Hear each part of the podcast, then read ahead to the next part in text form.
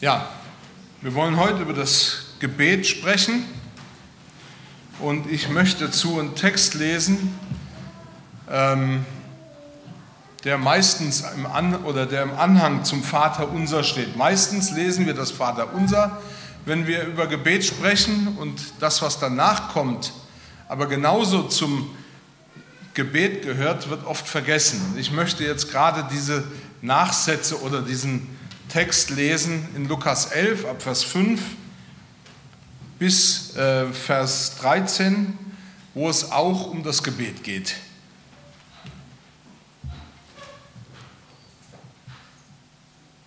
da sagt Jesus, wenn jemand unter euch einen Freund hat und ginge zu ihm um Mitternacht und spräche zu ihm, lieber Freund, leih mir drei Brote denn mein Freund ist zu mir gekommen auf der Reise und ich habe nichts, was ich ihm vorsetzen kann. Und der drinnen würde antworten, entsprechend macht mir keine Unruhe. Die Tür ist schon zugeschlossen und meine Kinder und ich liegen schon zu Bett. Ich kann nicht aufstehen und dir etwas geben.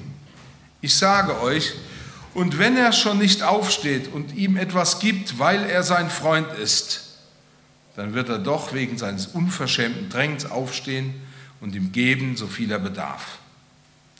Und ich sage euch auch, bittet, so wird euch gegeben. Suchet, so werdet ihr finden. Klopft an, so wird euch aufgetan.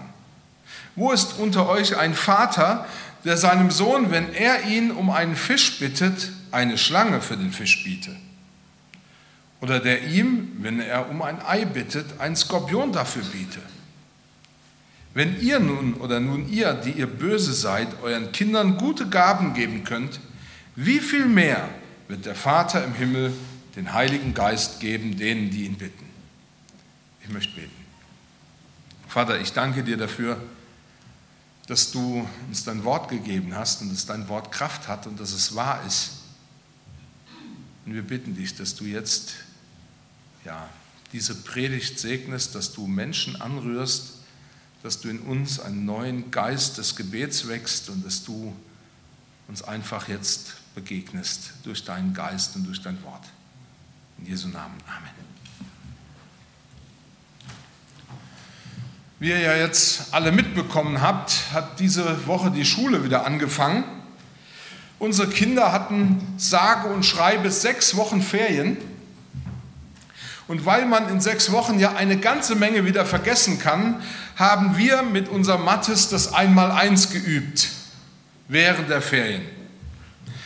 Und wir haben festgestellt, dass den Kindern äh, gerade in den Ke äh, Ferien die ganze Überei schnell zu viel wird. Sie fragen sich, warum muss man das eigentlich wissen, das mit dem Einmaleins? Im Grund wird ja hier nur etwas auswendig gelernt. Ich erinnere mich, dass unser Lehrer mit uns das gesagt hat, dass wir das Einmaleins im Schlaf können müssen. Das heißt, wenn meine Eltern nachts um 3 Uhr in mein Zimmer kommen und ich tief schlafe und hineinrufen 8 mal 8, dann muss da, was weiß ich, 64 rauskommen. Und natürlich hatte mein Lehrer den Anspruch, dass ich das im Kopf weiß und nicht nur mit dem Taschenrechner. Erst viel später, als ich dann die Lehre als Metzger gemacht habe, war mir klar, dass das Einmaleins gar nicht so verkehrt ist, wenn man das mal weiß. Denn wenn man an der Waage steht und Gewürze abwiegen soll oder Mengen berechnen muss, dann sollte man doch wenigstens eine gewisse Ahnung vom Einmaleins haben. Sonst merkt das erstens mein Chef und zweitens die Kunden, wenn die Wurst nämlich nicht schmeckt. Erst viel später, wie gesagt, habe ich das festgestellt. Aber ich muss auch sagen, als Kind habe ich weder meinen Eltern noch meinem Lehrer geglaubt, dass das wahr ist. Dass man das einfach wissen muss. Ich hatte eher den Eindruck, dass solche langweiligen Sachen niemand braucht. Erst später wurde mir bewusst, dass es Dinge gibt, die einfach sitzen müssen. Dass man bei gewissen Dingen ohne eine Grundbildung oder Grunddinge nicht auskommt. Wenn wir ein bisschen weiter denken an all diejenigen, die vor kurzem eine Ausbildung angefangen haben, da haben wir ja auch einige hier in der Gemeinde oder wenigstens zwei, von denen ich weiß, die eine Ausbildung angefangen haben, so kann man doch jedes Jahr in der Zeitung lesen, dass Tausende von Lehrstellen nicht besetzt werden, weil sie nicht besetzt werden können. Denn die, die abgehen von der Schule, kennen die normalen Grundrechenarten nicht und können auch nicht gescheit Deutsch. Also dieses Grundwissen ist ihnen nicht bewusst. Sie haben es nicht verfügbar, sie können das nicht anwenden. Und ich finde das ziemlich tragisch.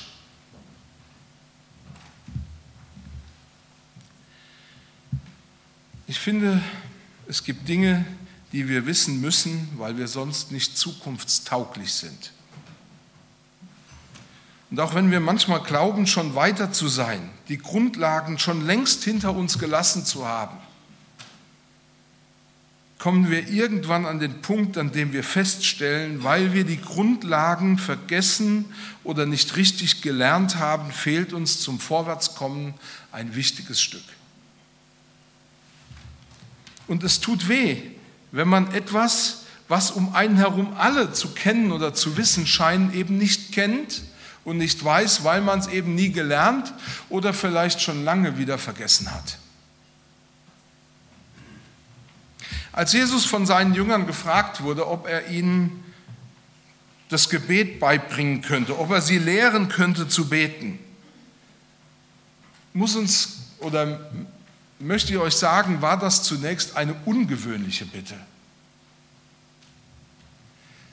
Denn in Israel war es so, dass man regelmäßig betete, dass es Gebetszeiten im Tagesablauf, Gebetszeiten im Tempel gab. Es gab einfach die Möglichkeit zu beten und jeder, der in Israel wollte, konnte auch beten lernen.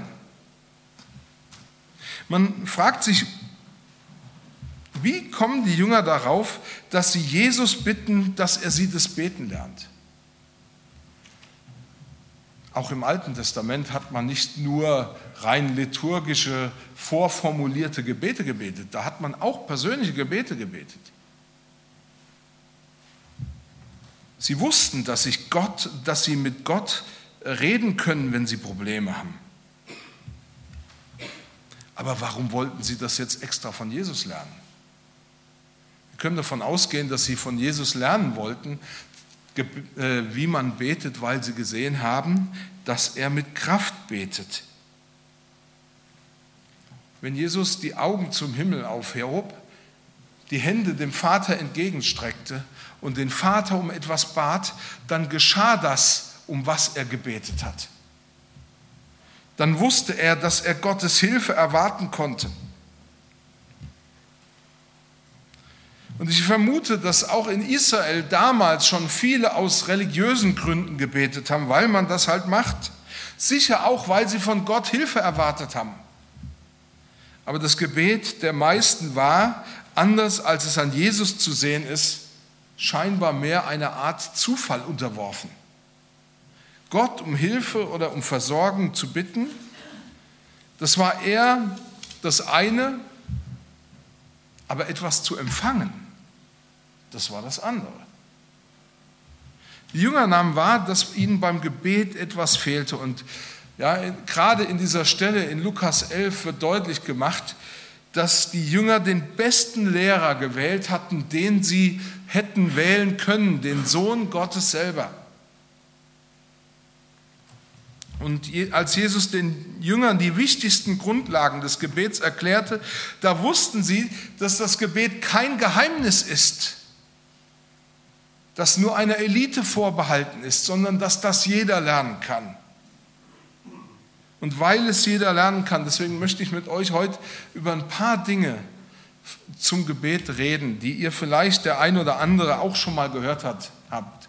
Aber genauso wie beim Einmaleins, das man ja immer wieder mal wiederholen sollte, so ist es wichtig, dass wir uns die wichtigsten Dinge immer wieder in Erinnerung rufen und uns dessen bewusst werden.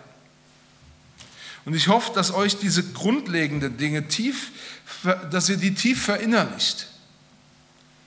Grundlagen sind sicher Dinge, die man schon mal gehört hat, aber auch Dinge, die notwendig sind, wenn wir beim Beten Fortschritte machen wollen. Und deswegen habe ich das Thema nicht nur Gebet genannt heute, sondern das Einmaleins des Gebets, weil es so selbstverständlich ist. Und das Erste, was ich mit euch teilen will, ist, dass Beter wissen, dass sie mit leeren Händen kommen. Beter wissen, dass sie mit leeren Händen kommen. Und er sprach zu ihnen, wenn jemand unter euch einen Freund hat und ginge zu ihm um Mitternacht und spräche zu ihm, lieber Freund, leih mir drei Brote, denn mein Freund ist zu mir gekommen auf der Reise und ich habe nichts, was ich ihm vorsetzen kann. Es ist so diese unerwartete und doch etwas peinliche Situation. Es ist Abend, die Geschäfte haben eigentlich zu und man hat die Füße hochgelegt, weil man entweder ein gutes Buch lesen oder endlich mal ein Champions League-Spiel angucken will. Bei Frauen ist das offensichtlich ja eher ein Rosamunde Pilcher-Film. Ähm, und man denkt, so, der Tag ist rum, es ist alles gut und jetzt lasse ich das noch so einfach ausklingen. Und dann klingelt es draußen und draußen steht ein Bekannter und bittet um ein Nachtquartier. Die Wohnung ist unaufgeräumt. Ähm, überall haben die Kinder die Sachen verstreut. Man hat ja manchmal das, den Gedanken, Kinder haben ein Wanderameisen-Gen, denn überall, wo sie hinkommen, lassen sie auch was fallen. Ähm, sie haben irgendwie alles liegen gelassen, alles verstreut und du hast keine Lust mehr, dieses Chaos an diesem Abend noch zu beseitigen und endlich wieder aufzuräumen. Und dann eben steht dieser Bekannte vor der Tür. Es war nicht mal ein enger Bekannter, eben jemand, den man kennt, nicht mal einer der engsten Freunde. Er ist am Flughafen gestrandet und kommt nicht mehr weg. Die Hotels sind alle voll und dann hat er sich daran erinnert, dass ja du in der Gegend wohnst. Was machst du? Lässt du ihn draußen stehen und wimmelst ihn wieder ab? Du siehst, wie fertig er ist und fast schon verzweifelt. Und mal ehrlich, so jemand kann man doch eigentlich gar nicht wegschicken. Und außerdem hat er dich jetzt doch eh schon in deiner Jogginghose gesehen. Dann ist es gar nicht mehr so schlimm, dass er die Unordnung und das Chaos hinter dir auch noch wahrnehmen muss. Du bittest ihn hinein, willst ihm was anbieten und stellst fest, der Kühlschrank ist auch leer. Du wolltest erst morgen einkaufen gehen. Du hast nichts, was du ihm anbieten kannst. Nicht mal ein Stück trockenes Brot. Also ich kann mir das lebhaft vorstellen, wie das dieser Person gegangen ist, als sein Freund vor der Tür stand. Ihr müsst wissen, in Israel war das damals so, um der Hitze willen ist man nachts gereist. Und deswegen konnte das auch vorkommen, dass eben nachts jemand an die Tür klopft und um Quartier bittet, obwohl er sonst nie aufgetaucht wäre. Proba, eine römische Adlige, die zum Glauben gekommen ist, hat einmal an Augustinus geschrieben, ob er ihr helfen könne, das Beten zu lernen. Sie hatte den Eindruck, ich habe nicht richtig beten gelernt. Und Augustinus hat ihr eine, ein paar Regeln zum Gebet gegeben. Die erste Regel, die er mitbrachte, war die, dass der, der wissen will, um was und wie er beten soll, zunächst einmal eine bestimmte Art Mensch werden muss. Er schrieb, aus Liebe zu diesem wahren Leben musst du dich also in dieser Welt als trostlos betrachten. So groß der Wohlstand auch sein mag, in dem du dich befindest. Und auch Johannes Calvin hat einmal Lebensregeln aufgestellt und er pflichtet dem, was Augustinus sagt, bei, indem er sagt, wir sollen bei unserem Beten stets unseren Mangel wahrhaft empfinden. Das heißt, Jesus brachte den Jüngern bei, dass zum Gebet ein tiefes Bewusstsein des Angewiesenseins auf Gott im Vordergrund steht. Das ist das Wichtigste, dass wir sehen, wir sind auf ihn angewiesen. Wir haben nichts. Und deswegen kommen wir zu ihm. Und ich wollte dich heute Morgen fragen, Bist du auf Gott angewiesen? Bist du wirklich auf Gott angewiesen? Wenn du dich so ansiehst, weißt du, dass du leere Hände hast? Was willst du von Gott, wenn du doch sowieso dein ganzes Leben selbst in der Hand hast? Aus dem Umgang mit Trauernden und Leidenden, und da habe ich ja einige Erfahrungen gemacht, weiß ich, dass wir häufig Würde, also das, was wir als Menschen, als Menschenwürde betrachten, und Selbstbestimmung oder dass ich mir selbst zu helfen weiß, verknüpfen.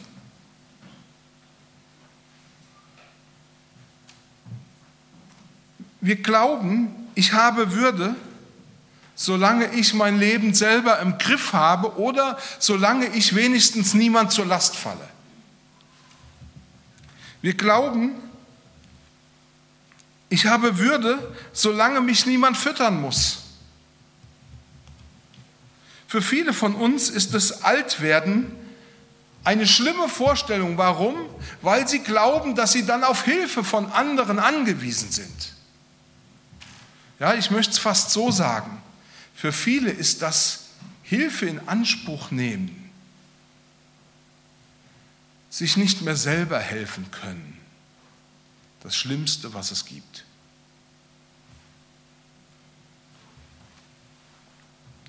Ich erinnere mich gut an eine Beerdigung, die ich gehalten habe. Und deswegen erzähle ich es, weil ich es so kurios fand. Da war eine alte Dame, die Angst hatte, Hilfe im Krankenhaus in Anspruch zu nehmen. Also blieb sie hilflos allein zu Hause im Bett liegen. Und weil sie sich nicht, weil sie sich nicht hilflos vorkommen wollte, also Hilfe von anderen äh, annehmen wollte, ist sie da gestorben. Paradox, oder? Weil ich niemandem zur Last falle, weil meine Würde daran hängt, dass ich Hilfe in Anspruch nehme. Deswegen bleibe ich hilflos im Bett und sterbe. Und ich glaube, dass das manchmal mit unserem geistlichen Leben genauso geht. Wofür sollte ich denn Gott in Anspruch nehmen, wenn ich es doch sowieso selber regeln kann und das viel schneller geht, als zu warten, dass Gott mir hilft? Wieso eigentlich? Wisst ihr,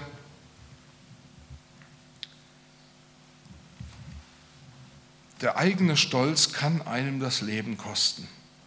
Und wenn du nicht glaubst, dass du Gott wirklich brauchst, dass du total auf ihn angewiesen bist, dann hast du ein wesentliches Grundprinzip des Gebets nicht verstanden. Dann musst du nochmal auf die Schulbank einmal eins lernen.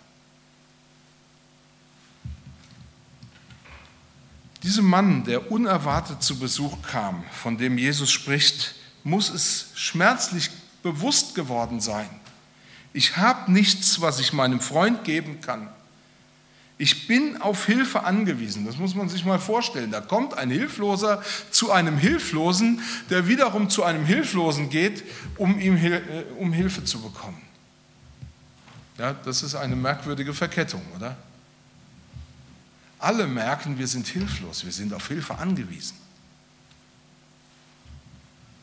Mach dir bewusst, dass du auf Gott angewiesen bist, dass du seine Hilfe wirklich brauchst, wenn du betest.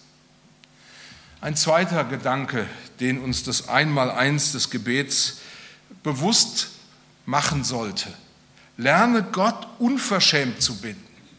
Lerne Gott unverschämt zu bitten. In unserem Text ab Vers 7 heißt es, und der drinnen würde antworten und sprechen, mach mir keine Unruhe. Die Tür ist schon zugeschlossen und meine Kinder und ich liegen schon zu Bett. Ich kann nicht aufstehen und dir etwas geben. Ich sage euch, und wenn er schon nicht aufsteht und ihm etwas gibt, weil er sein Freund ist, dann wird er doch wegen seines unverstämten Drängens aufstehen und ihm geben, so viel er bedarf. In meiner zweiten Stelle als Pastor, wir waren ja da noch relativ jung verheiratet, unsere Kinder waren noch klein und ich wusste nicht, dass Kleinkinder erst mal lernen müssen einzuschlafen. Da wohnten wir in einem Gemeindehaus, das sehr hellhörig war. Unsere Wohnung lag über den Gemeinderäumen. Und wir haben alles mitgekriegt, was sich so unten im Haus abgespielt hat. Außerdem gab es noch eine Tür, die äußerst laut ins Schloss fiel, wenn man sie denn ließ. Und ich kann mich sehr gut daran erinnern, wie das für uns war, dass wir endlich unsere Kinder hingelegt hatten und die geschlafen haben und wir froh waren, dass endlich Ruhe ist. Und dann ging unten die Tür auf und jemand lässt die Tür fröhlich, frisch und frei ins Schloss fallen.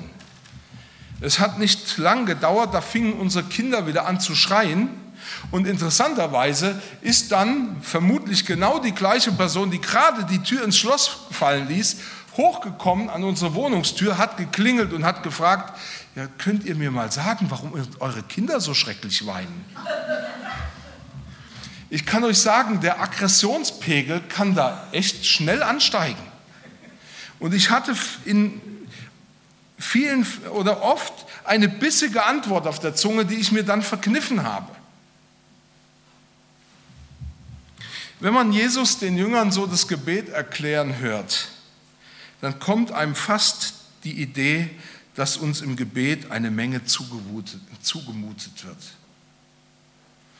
Denn es wird uns zunächst einmal zugemutet zu erkennen, ich bin hilflos, ich habe nichts.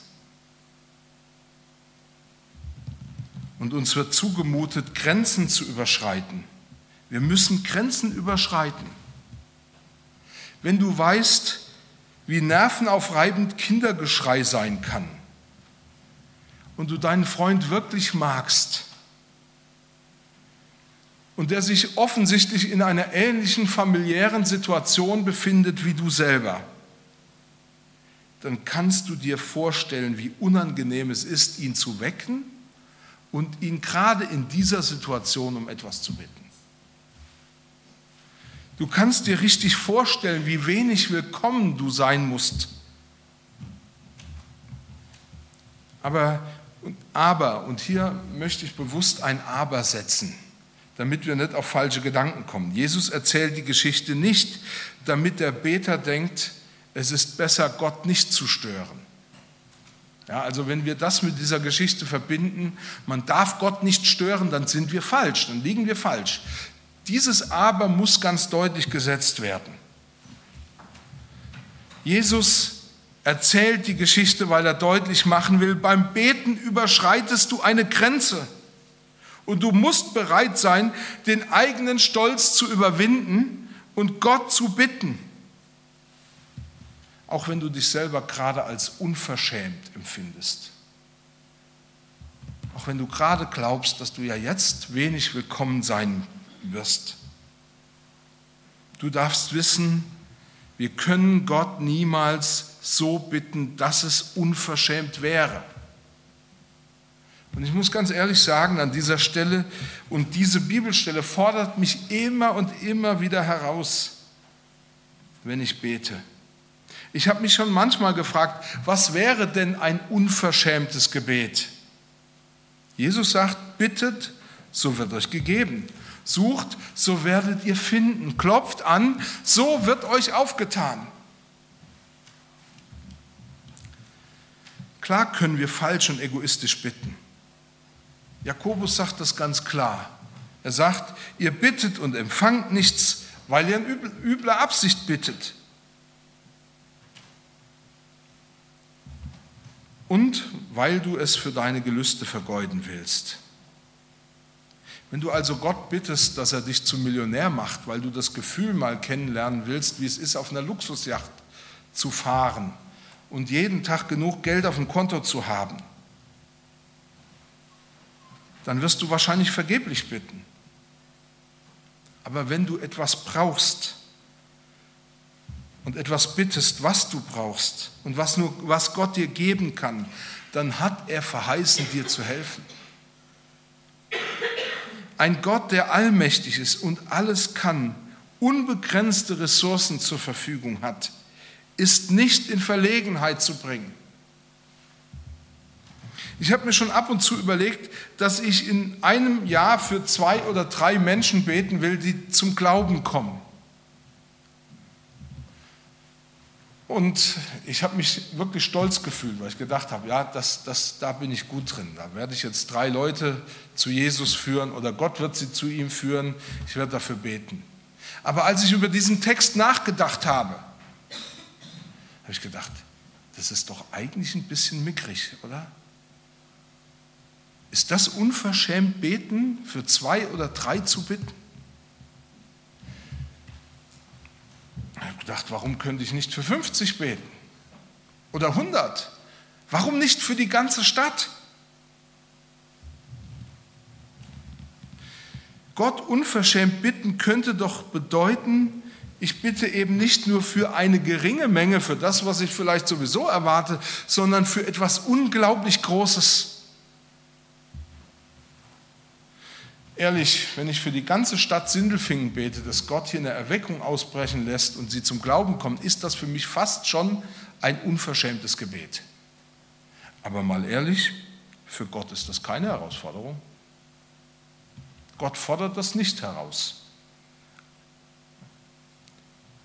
Wisst ihr, uns muss klar werden, Gott können wir niemals mit unserem Gebet so herausfordern, dass es unverschämt wäre. Genau deshalb ermutigt Jesus seine Jünger, betet um alles, was ihr braucht. Betet ohne Furcht, betet ohne Scham. Hey, macht es euch zur Aufgabe, Gott in Schwierigkeiten zu bringen mit den großen Dingen, die ihr bittet. Das hat nichts mit Schwärmerei zu tun, sondern das ist genau das, was der Bibeltext hier sagt. Er sagt, bitte Gott unverschämt. Ich möchte noch einen letzten Gedanken sagen, was zum einmal eins des Betens gehört. Beter wissen, Gott gibt gute Gaben. Gott gibt gute Gaben. Denn wer da bittet, der empfängt. Und wer da sucht, der findet. Und wer da anklopft, dem wird aufgetan. Wo ist unter euch ein Vater, der seinem Sohn, wenn er ihn um einen Fisch bittet, eine Schlange für den Fisch bietet? Oder der ihm, wenn er um ein Ei bittet, ein Skorpion dafür biete. Wenn nun ihr, die ihr böse seid, euren Kindern gute Gaben geben könnt, wie viel mehr wird der Vater im Himmel den Heiligen Geist geben denen, die ihn bitten? Ich weiß sehr gut, dass Eltern ihren Kindern manchmal schlimme Sachen antun können. In unserer ersten Gemeinde sind wir mal vom Jugendamt angerufen worden, ob wir nicht zwei Kleinkinder in unsere Familie aufnehmen wollen. Da hatten wir selber noch keine Kinder, weil die Kinder in Not waren. Ihre Mutter hatte versucht, sie umzubringen. Und deswegen war es wichtig, dass sie eine Bleibe finden.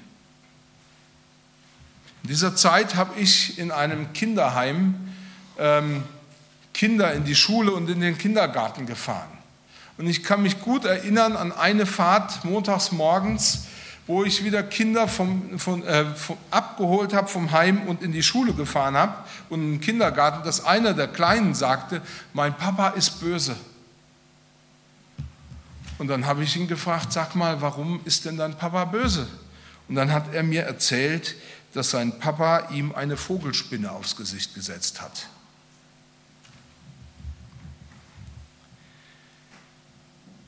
Wir glauben manchmal, dass Gott uns nichts Gutes gönnt und nichts Gutes geben will. Deswegen bitten wir schon gar nicht. Aber das Gegenteil ist der Fall. Jesus sagt, selbst Eltern, die böse Dinge tun, wollen doch meist das Gute für ihre Kinder. Schlechte Eltern müssen nicht immer automatisch auch Schlechtes für ihre Kinder wollen. Das dürfen wir nicht verwechseln.